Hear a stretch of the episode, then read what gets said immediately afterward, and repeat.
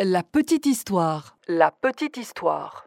www.lafabriquaudio.com Vous souhaitez devenir sponsor de ce podcast? Contact at lafabriquaudio.com. Salut tout le monde, je suis Florent Mounier et bienvenue dans le podcast de la petite histoire mixé par Sébastien Girard. Retrouvez-nous sur euh, lafabriquaudio.com et sur les réseaux sociaux de la petite histoire. Et puis, euh, je vous l'ai déjà dit mais je me répète, désormais euh, la petite histoire vous donne euh, rendez-vous euh, tous les 15 jours. Donc si vous aimez les histoires mystérieuses et étranges, rendez-vous désormais avec la petite histoire du paranormal. C'est le 15 de chaque mois sur cette même chaîne de la petite histoire. Pour le reste des petites histoires, rendez-vous le premier de chaque mois. Si vous aimez les aventures d'Harry Potter, vous avez déjà croisé son nom, forcément.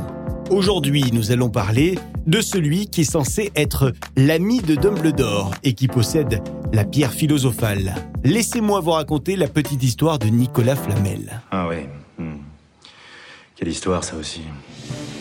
Nicolas Flamel est donc un alchimiste que nous apercevons dans l'œuvre de J.K. Rowling, mais pas que, puisque euh, Nicolas Flamel est aussi mentionné dans le Da Vinci Code de Dan Brown, mais aussi dans Notre-Dame de Paris de Victor Hugo. Et puis on retrouve également Nicolas Flamel, euh, pour les amateurs de jeux vidéo, dans euh, le jeu Assassin's Creed Unity, qui euh, propose une mission intitulée Le secret de Flamel, et dont le but est de retrouver le laboratoire de Nicolas Flamel dans Paris pour s'emparer de son élixir de vie avant les membres d'un culte monastique. Bref, ce personnage sulfureux a fait et continue d'ailleurs à faire parler de lui. Et ce personnage, Nicolas Flamel, n'est pas une pure invention, non. Nicolas Flamel a bel et bien existé et il est même considéré comme l'un des plus grands alchimistes de son temps. Il a même une rue à son nom dans Paris, dans le 4e arrondissement de Paris, à deux pas de la tour Saint-Jacques. Allez, sans tarder, je vous propose d'embarquer pour le 14e siècle aujourd'hui dans la petite histoire. Nicolas Flamel est né à Pontoise en 1330 ou en 1340. Là-dessus, l'histoire n'est pas sûre d'elle. Quoi qu'il en soit, Nicolas Flamel décide de rejoindre Paris très rapidement pour y exercer les métiers de copiste et écrivain public. Il commence ses travaux dans une petite échoppe adossée à l'église Saint-Jacques-la-Boucherie dans la rue des écrivains. Alors c'est une échoppe plutôt modeste, mais quelques années plus tard, il va acheter une maison qui se situe juste en face de cette échoppe. On est au coin de la rue des écrivains et de la rue de Marivaux, une rue qui euh, a depuis d'ailleurs été renommée la rue Nicolas Flamel. C'est donc désormais là qu'il habite et c'est là qu'il va installer son atelier. Une maison qui est plutôt euh, jolie, elle est surtout bien décorée avec des gravures et des inscriptions religieuses, la classe.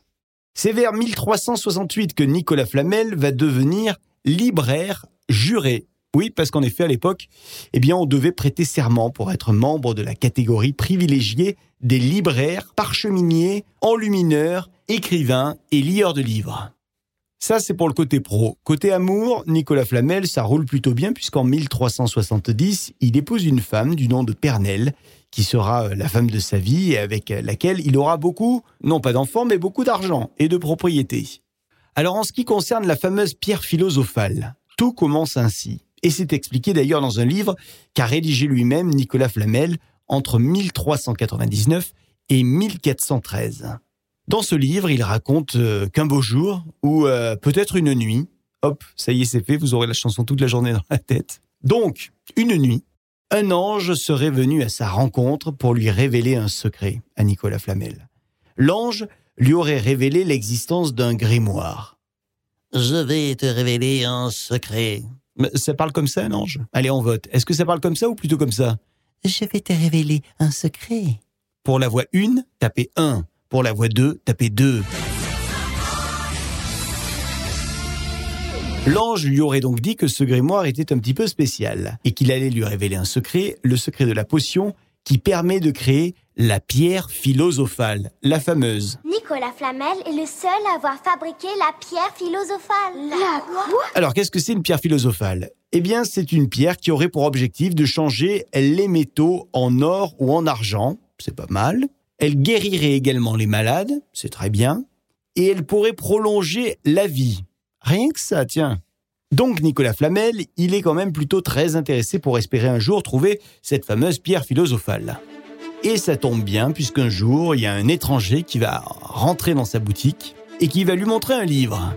Le livre, il est plutôt beau, mais il est surtout très très intéressant, puisque ce manuscrit d'Abraham le Juif est censé contenir le secret de la fabrication de la pierre philosophale. Flamel décide donc d'acheter cet ouvrage à son propriétaire, et c'est cet ouvrage qui va changer sa vie, et d'ailleurs qui va changer euh, celle de sa femme Pernelle. Pardon, Dame Pernelle. Alors ce mystérieux livre est en latin. Il est relié dans une couverture de cuivre. Et ce livre est censé expliquer, pour qui le lit, comment se fabrique la pierre philosophale, également nommée le grand œuvre.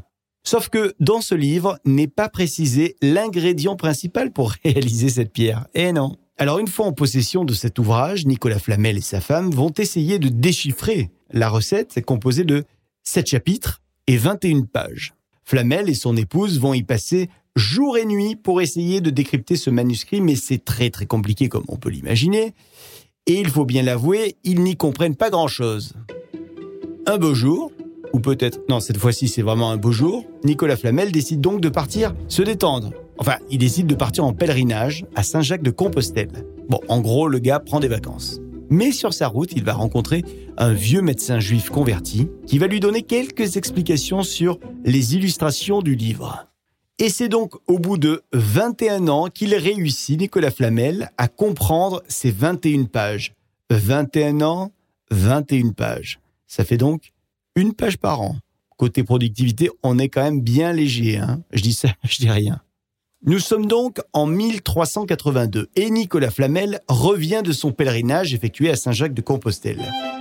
De retour à Paris, il se remet à faire plein de tests chez lui avec tout son matériel de petit scientifique et c'est là qu'il aurait selon lui enfin réussi à transformer du mercure en argent puis du mercure en or. En tout cas, c'est ce qu'il raconte.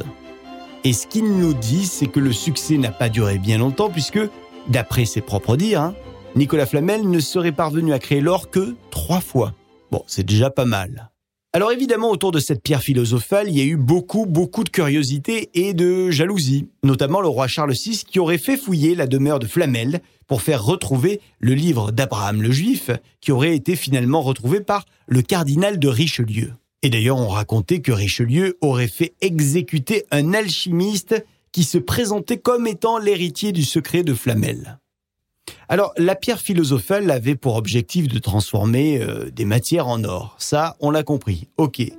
Mais elle était aussi censée guérir les euh, malades et prolonger la vie. C'était quand même euh, les autres buts de l'alchimie. Hein. Gros, gros objectif. En tout cas, cet élixir de vie n'a pas fonctionné sur Pernel et sur Nicolas Flamel puisque tous deux sont bel et bien morts le 22 mars 1418 en ce qui concerne Nicolas Flamel.